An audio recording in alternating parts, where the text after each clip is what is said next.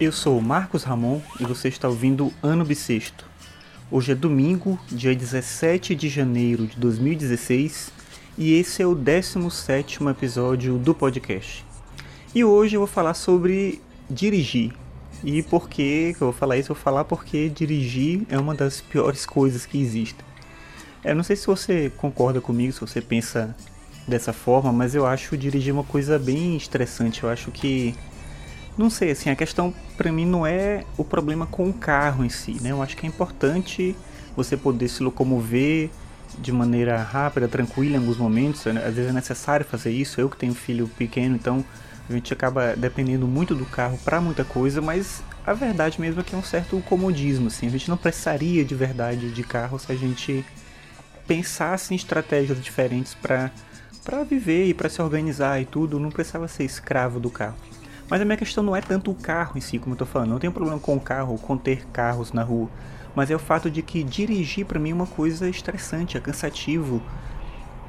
Todo mundo na rua tá querendo ocupar aquele espaço e as pessoas são muito agressivas, elas se tornam muito raivosas quando estão dirigindo. Então, dirigir é uma coisa bem bem difícil, bem complicada. É impressionante que o trânsito funcione minimamente assim, né?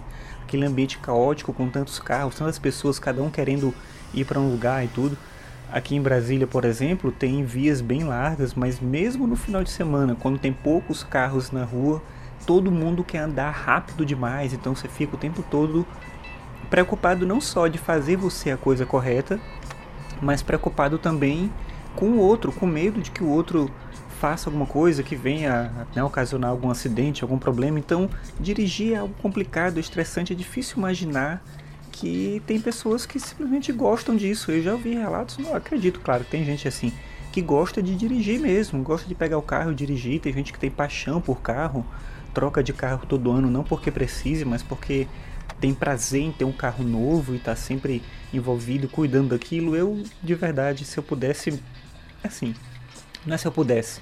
Se eu tivesse mais força de vontade, uma coisa que eu me esforçaria para fazer é não ter carro. E quando eu posso fazer alguma coisa sem fazer de carro, sem ter que ir de carro, eu prefiro porque realmente é uma coisa muito complicada para mim. Não, não tenho paixão por carro, não gosto de dirigir.